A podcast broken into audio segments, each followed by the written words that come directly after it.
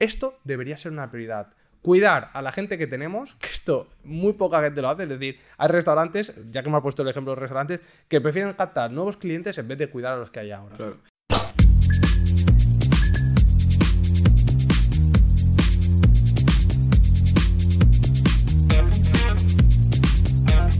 Bueno, Pablo, ¿qué tal? ¿Cómo estás? Muy bien, con ganas de- del tema de hoy. Sí, nuevo vídeo. En esta ocasión vamos a hablar de cómo vender más a tus clientes. Esencial para cualquier empresa. A ver, cuéntanos un poco tu, tu aproximación a este tema. Y, y pregunta que si no te la estás haciendo, deberías hacértela porque en base a, a lo que tú vendes ahora y lo que puedes mejorar, pues vas a tomar muchas decisiones. Eh, en otro momento hemos hablado de los KPIs. Es decir, hay otro vídeo en el cual comentamos qué parámetros se pueden medir y demás.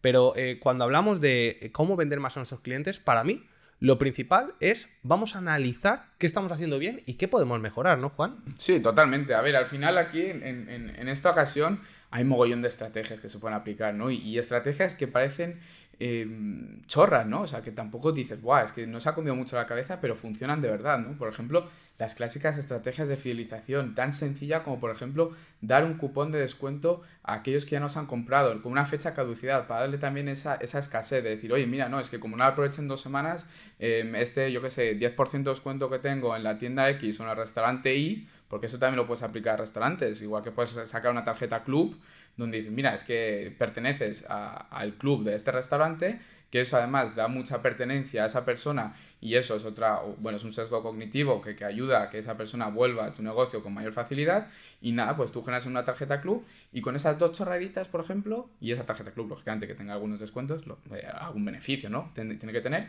y cuando tú tienes eso, fidelizas mucho más y esa persona, ese cliente es mucho más, se va a dejar mucho más dinero en tu, en tu restaurante o en tu negocio o lo que sea, que, uno que no, que, no, que no aplique estas estrategias, ¿no? Que otro negocio que no aplique esto, ¿no? Claro, y cuando hablamos de cupones, ya aprovecha, hazlo online y, y consigue el correo electrónico para luego poder impactarles pues, con newsletters o con cualquier promoción o nuevo producto que lances.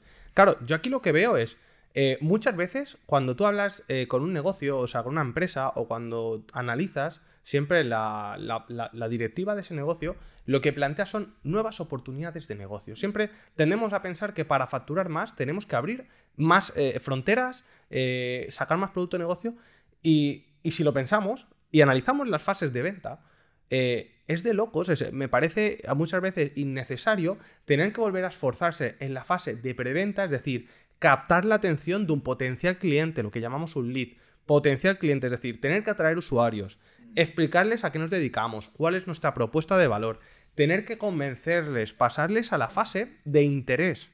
Es decir, en la fase de interés, darles esa información de nuestra empresa. Tener que demostrar la autoridad, la validación social, es decir, por qué tienen que trabajar con nosotros, comprarnos a nosotros. Es decir, todo esto, muchas veces preferimos hacerlo con la inversión en marketing que esto lleva, ¿eh? la inversión en recursos, en tiempo, esfuerzos, tal. Cuando tenemos clientes que ya actualmente están en esta fase, no tenemos que demostrarles de por qué somos los mejores o por qué tienen que trabajar con nosotros. Ellos ya han tomado la decisión una primera vez y la volverán a tomar si les ofrecemos lo que necesitamos. Es decir, esto debería ser una prioridad. Cuidar a la gente que tenemos, que esto muy poca gente lo hace, es decir, hay restaurantes, ya que me ha puesto el ejemplo de los restaurantes, que prefieren captar nuevos clientes en vez de cuidar a los que hay ahora. Es que ahí estoy totalmente de acuerdo contigo. Muchas empresas se centran en captar nuevos clientes cuando tienen una comunidad increíble de clientes donde no lo están sabiendo aprovechar, no están sabiendo sacar el rendimiento que lo pueden sacar. Son clientes satisfechos, que ya te conocen. Es mucho más importante cuidar bien a un cliente que, que intentar atraer a otro cliente, que, a un posible cliente que ni siquiera tienes en la cartera, ¿sabes? Y eso es esencial, tratar muy bien a los clientes, fidelizarlos bien, eh, ofrecerles nuevos productos. No es intentar engancharle un producto y metérselo ahí, no, no, no. Oye, este cliente le puede venir bien este producto, pues ¿por qué no ofrecérselo yo? Y en vez de que se lo ofrezca la competencia, ¿por qué no aplicar estrategias para que me lo compre a mí en lugar de la competencia? Si yo sé que lo mío funciona y le puede venir bien. Por ejemplo, en una empresa de piscinas. O sea, si yo soy una empresa de piscinas y vendo productos que, que ayudan al mantenimiento de piscinas, pues va a intentar generar estrategias que sepa que, voy, que, van a- que el posible cliente me compre a mí en lugar que le compre a la competencia si ya le he montado una piscina, por ejemplo, ¿sabes? Entonces, eso es súper importante. Cualquier, cualquier persona que nos esté escuchando, que, que, que tenga muy en cuenta el valor del cliente. Yo creo que, eh, porque, claro, luego las empresas cuando contactan contigo o contactan conmigo, eh, da la impresión de que lo que ellos quieren es que tú vengas y les pongas las ideas sobre la mesa. Yo al final digo, para que las ideas estas aparezcan, para que podamos tomar decisiones de estrategia para vender más a nuestros clientes actuales, lo único que hay que hacer es cambiar la mentalidad. Y la mentalidad, enfocarla a el cliente. Lo más importante en tu empresa tiene que ser el cliente. Si tú, cada día en tu empresa, tu foco está en la satisfacción del cliente, te va a salir de forma eh, inconsciente el ir a preguntar a tu cliente, el enviar encuesta de satisfacción, oye, eh, ¿te ha gustado mi servicio? Y a lo mejor te vas a dar cuenta de que como tú no estás en una sola fase de la producción o en una fase del negocio, sino que tú estás viendo el negocio de una forma muy global, muchas veces el preguntar, el cliente te puede decir, oye, pues eh, vuestro producto es genial, pero el envío es lento. Oye, eh, vuestra comida en vuestro restaurante es buenísima, pero es que el servicio es malísimo. O sois muy lentos tomando nota.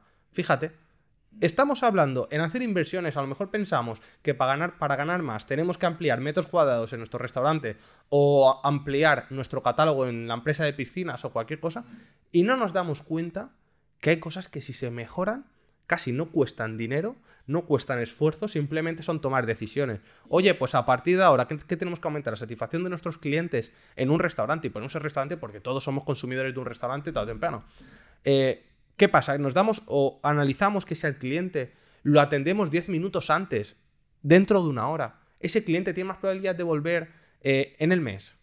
y en vez de, por ejemplo, eh, Zara, en estadísticas, dijo que, bueno, Zara para Inditex creo que era la, si no me equivoco, a lo mejor es otra marca, pero bueno, que Zara es ahora mismo la marca que más fideliza al cliente. Y si no voy equivocado, y si no que me corrijan en comentarios, creo que decía que un cliente de Zara compra una media de 10 a 12 veces, 12 veces al año.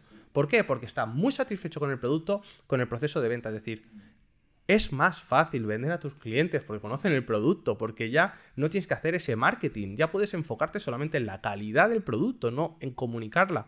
Es decir, y, y gracias al foco en el cliente vas a tomar las decisiones de, oye, que hay que mejorar, cosas que no me cuesta esfuerzo. Te tengo que saludar y despedir cada cuando te vayas, pues lo voy a hacer.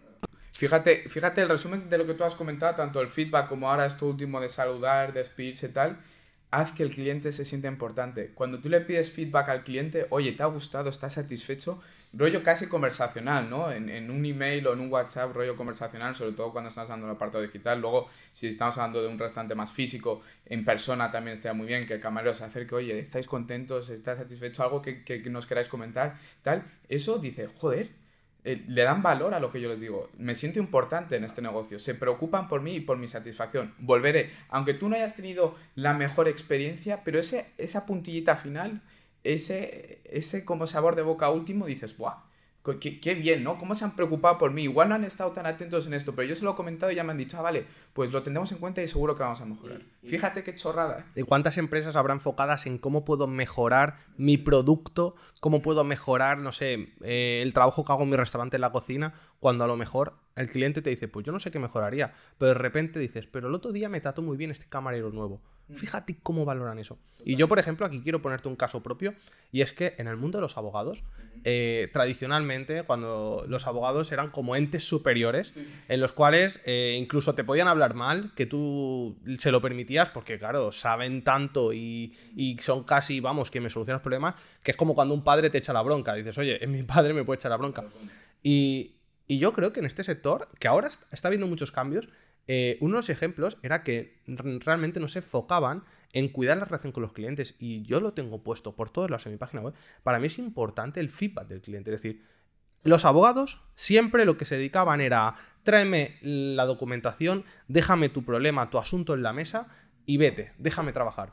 En cambio, yo, por ejemplo, una de, los, eh, de, las formas que he conseguido de, de aumentar la satisfacción en el cliente, de que el cliente todavía me ayude a mí a trabajar mejor, es hacerlo partícipe de la solución.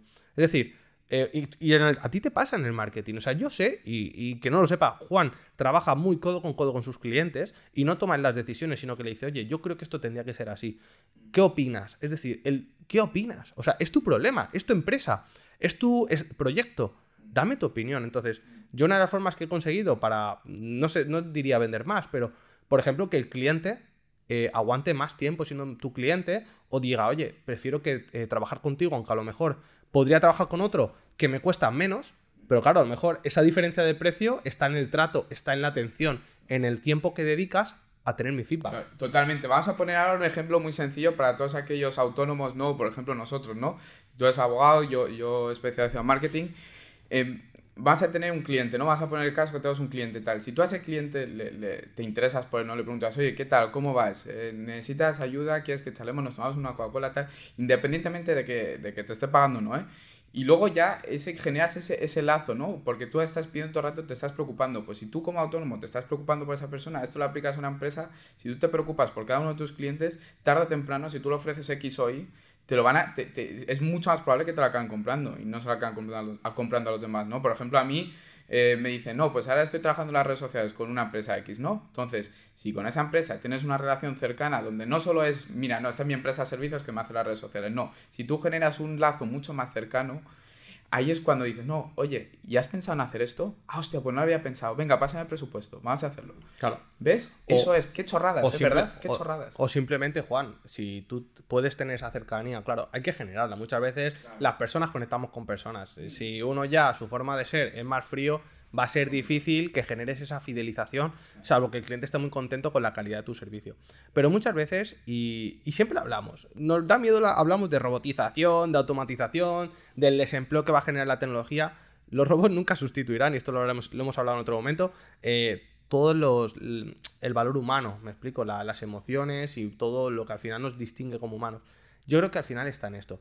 Y, y la, la clave es que, Juan, por ejemplo, en tu caso, si conoces bien el modelo de negocio de tu cliente y conoces el día a día de tu cliente, muchas veces eh, tú puedes decir, oye, esta campaña, ¿por qué no la pausamos? Y, y, trabajamos este tema, mejoramos el producto aquí, o cambiamos el mensaje, oye, ¿por qué no lanzamos este otro producto que me decís que estés trabajando en él? Porque has tenido esas conversaciones. Tú puedes incluso formar parte casi de la empresa, es decir, no solamente te limitas a ejecutar decisiones y estrategias, sino, oye, mm, puedes ayudar a analizar esos KPIs. Bueno, lo mismo te pasa contigo, ¿no? Exacto, o sea, yo creo que al final eh, la fidelización viene de ahí. Hoy en día las personas nos quedamos con las empresas. Es decir, cuando tú preguntas a alguien por qué cortas, compras en el corte inglés, cuando sabemos que no es la empresa más barata de, España, al final la gente que te dice, pues porque me gusta el trato que, hacen, la atención al cliente, que enseguida, que normalmente los dependientes están bien informados sobre los productos, entonces tú al final valoras todo, todo ese complementario. Y fíjate, repites. Entonces, eh, la conclusión, y sobre todo enfocado a nivel de recomendación a profesionales independientes, porque seamos realistas, el mundo de los negocios cada vez está siendo más pequeñito en el sector de que, en el sentido de que una empresa ya necesita tener 200 trabajadores para generar volúmenes de facturación de más de medio millón de euros o, o superar el millón, dos millones. Entonces, si cada vez somos más pequeños, quiere decir que podemos analizar y tomar mejores decisiones más rápido. Entonces, si el cliente cuando una empresa es pequeña termina aprendiéndose el nombre del, dueño o de los trabajadores, para mí vender más a tus propios clientes empieza por aprenderte tú también su nombre. Totalmente de acuerdo, totalmente de acuerdo. Y esto extrapólalo a todo. O sea, em, dale prioridad a tu cliente. Y una vez que tú le haces que el cliente se sienta importante, le puedes vender lo que sea. Le puedes vender lo que sea siempre, siempre y cuando le haga falta, que es lo que hemos dicho. No le enchufes cualquier producto que tú pienses porque luego eso le va a crear resistencia. Hombre, vas a romper esa confianza. Pero, claro, vas a romper esa confianza. Pero es, son relaciones personales. Y esto lo puedes extrapolar luego a un CRM de, con, con, WhatsApp marketing, email marketing, lo que sea. Pero que, que, que tengas ese trato cercano. Y, y, cuando tú consigues eso, es claro, es cuando, cuando, entremos, cuando sepamos que estamos trabajando bien la parte de cercanía, de empatía, de valor, de, cercanía de la marca, que esto también lo hemos hablado en otro momento, los valores de la marca. Cuando sabemos que tenemos esa relación de confianza con el cliente, simplemente tenemos que pasar, y es mucho más barato probarlo en vuestra empresa, es pasar a investigar qué podemos mejorar en la empresa antes que investigar en qué mercados podemos entrar. O sea, las barreras de entrada de un mercado, de un nuevo modelo de negocio, de un nuevo producto, de un nuevo servicio, siempre, siempre, siempre van a ser más altas y van a requerir más esfuerzos de la empresa que eh, intentar trabajar en mejorar y, eh, oye, vamos a pivotar nuestro negocio, vamos a aumentar la calidad en, oye, me voy a actualizar. Claro. Es que si tú generas clientes fieles, el valor de vida del cliente aumenta una barbaridad y eso que te permite también tener una ventaja brutal con respecto a la competencia en cuanto a inversión. Es decir, yo puedo invertir mucho más en publicidad y puedo sacar a mucha más gente del mercado sabiendo que mi costa de adquisición de cliente puede aumentar mucho y yo puedo inyectarle mucho más dinero que, otros que no pueden hacerlo. Y, me como el mercado, literalmente. Si tú sabes que tienes un buen servicio de fidelización, una buena atención al cliente, a mí me da igual que un cliente, vamos a suponer, un cliente de una tienda online o de una academia online, por ejemplo, que el alumno te genera una venta, en la primera venta de 300 euros. Tú te puedes gastar 1000 euros para captar ese cliente, porque a lo mejor ese alumno lo que hace es que está tan satisfecho con tu producto tu atención al cliente que terminará el curso, importante para las academias, porque todo el mundo se apunta a cursos y no los termina. Lo va a terminar, te va a dejar eh, validación social, reseñas, demás, te va a recomendar te va a recomendar y va a traer clientes que no has pagado un euro por ellos. Y además va a repetir. Fíjate, esos 300 euros que te ha generado, tú a lo mejor estás en 700 euros de pérdida, pero a largo plazo estás teniendo más. Entonces, lo que tú me dices, si tú sabes que tú trabajas así de bien, puedo invertir lo que quieran, captar nuevos clientes. Me cuesten lo que me cuesten, sé que se quedarán y estamos generando esa venta. Luego, como los conocerás, mejorarás tu producto. Dirás, hoy en día, si estás en el sector servicios, eh, y esto lo he aplicado yo hace poco, ¿por qué no generar más esa venta de servicios recurrentes? Un cliente recurrente hoy en día es lo que da mayor valor a tu negocio. Ejemplo de ello, las plataformas de vídeo, Netflix, Amazon, ¿por qué todo el mundo saca suscripciones? Porque tú quieres valorar una marca, quieres valorar un negocio y lo primero que dices es, dime qué eh, facturación recurrente tienes. Porque hoy en día la captación es variable. Sabemos que si le metemos más marketing y lo hacemos bien, captaremos más. Por eso, lo importante es, si la empresa mañana para eh, todas sus estrategias de marketing, de publicidad, ¿qué, facturación tiene mensual? La recurrencia. Es que estoy totalmente de acuerdo con eso que dices. Vamos a poner una academia A y una academia B. La academia A sabe que retorna por cliente 8.000. Aparte cambia bien sus KPIs, que está en el vídeo anterior, os lo, recomiendo que, le echéis un oh, vistazo. Anterior o si te sale de los primeros, a saber. Exacto. Pero bueno, eh, la Academia A eh, factura 8.000 por cliente y la Academia B factura 1.000 por cliente. ¿Por qué? Porque la Academia A sabe perfectamente cómo fidelizar con los clientes, cómo hacer que los clientes vuelvan y que los clientes recomienden a otros clientes. Entonces, si tú sabes eso, ¿cuál es la capacidad de inversión en publicidad de una y otra? O uno le está retornando 8.000, la otra solo está retornando 1.000. Al final la, la, que le retorna 8.000 se come a la que retorna 1.000 en cuanto a inversión, porque se lo puede permitir. Entonces, ¿quién acaba ganando a largo plazo? La 100% siempre. Claro, y luego ya entramos en estrategias de vender a pérdida o bajar o competir por precio. Solamente eh, quien puede competir en, por precio en un mercado es quien es fuerte en el mercado. O sea, eh, el ejemplo de PlayStation, PlayStation, las últimas consolas que sacaba, eh, las bajaba de precio, es decir, sabía que como había fidelizado a sus clientes, que sus clientes compraban los juegos de la marca, eh, utilizaban la la plataforma para jugar. Cuando tú sabes esto, puedes jugar, puedes empezar a bajar el precio, intentar sacar competidores del mercado.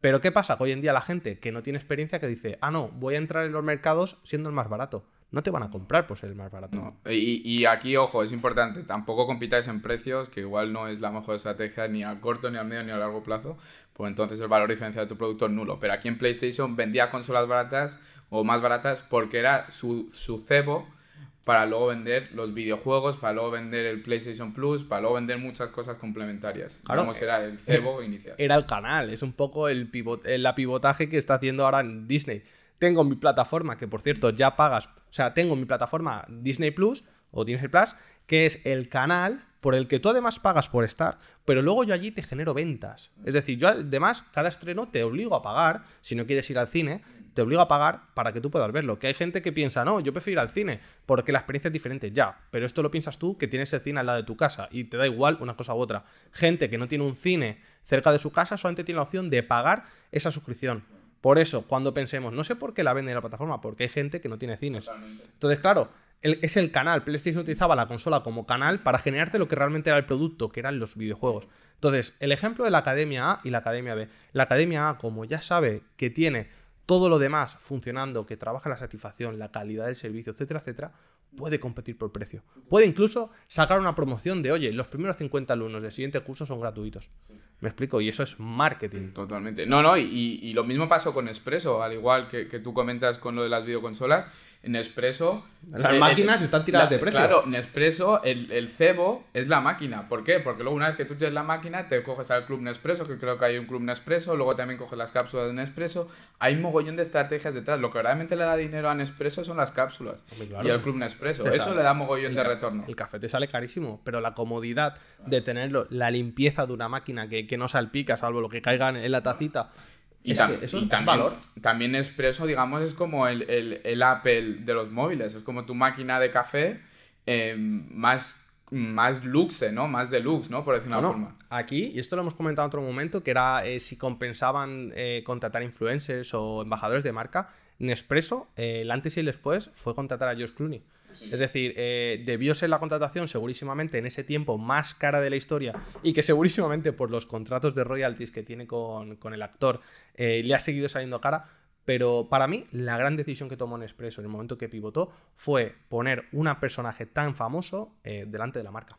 Totalmente de acuerdo, totalmente de acuerdo. Y bueno, no vamos a alargarnos más. No vamos a alargarnos más porque luego si no nos salen los podcasts larguísimos. Que nada, chicos, que muchísimas gracias por escucharnos. Esperamos que os haya gustado. Ya sabéis, dale a me gusta si creéis que os ha gustado, que siempre ayuda para el algoritmo. esperamos que os ayude, sobre todo eh, lo que decimos. Eh, nosotros tenemos, eh, yo soy abogado, es decir, yo no soy 100% consultor, pero creemos que creando este contenido os estamos ayudando a tomar decisiones y sobre todo, de alguna manera, acompañaros en el proceso. Yo sé que este vídeo, este contenido concretamente, Juan, va a ayudar a mucha gente que esté empezando, que para dar ese siguiente salto diga, oye, ¿Qué hago? ¿Tengo que abrir nuevas líneas de mercado, de negocio o puedo trabajar con los que ya tengo? Así que, de verdad, esperamos que os ayude, esperamos que nos podáis devolver con un like o con comentarios y demás. Ese feedback es muy importante y sobre todo si te ha gustado que compartas el vídeo con, con gente en tus redes sociales para, poder llegar a más gente. Y ya sabéis, suscribíos tanto al podcast en, en Spotify, aquí en YouTube y que nada, que muchísimas Pero más los fallitos, si veis alguno o tal, ya sabéis que no somos un programa de radio oficial ni nada. Así que nada, muchas gracias y nos vemos en siguientes. Y sed benevolentes. Un abrazo fuerte. Nos vemos, crack. Chao.